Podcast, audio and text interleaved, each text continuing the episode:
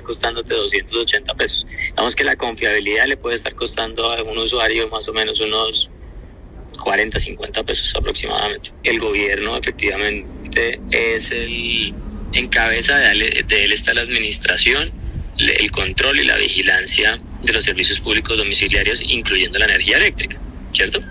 Eh, ¿Eso qué significa? Ah, bueno, y eso lo dice la Constitución, y adicionalmente la Constitución dice que eso tiene que darse con apego a la ley. Eh, en de ideas, pues el gobierno hoy en día, sin haber hecho nada, es el rector de la política en términos de, de, todo, pues de tarifas, de regulación, de todo lo que hace parte del sector eléctrico. Los mecanismos de confiabilidad funcionan, eh, funcionan en Colombia desde hace más o menos unos 20, ¿qué?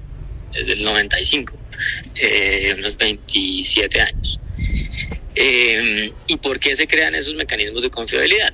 Eh, y hoy en día, por ejemplo, hay mercados en el mundo, hay mercados eléctricos, sistemas eléctricos que están pensando incorporar ese, ese tema de confiabilidad. ¿Por qué?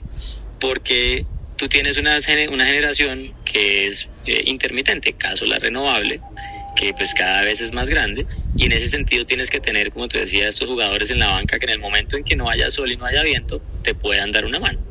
Entonces, pues el esquema del cargo eh, siempre se trabaja y regulatoriamente siempre se está trabajando para hacerlo cada vez mejor y es un esquema que funciona y que ha permitido inversiones del orden, yo te diría, en los últimos, en, el cargo por confiabilidad particularmente, que existe desde 2006, ha permitido inversiones cercanas a los entre 8 y 10 billones de dólares en el sector eléctrico.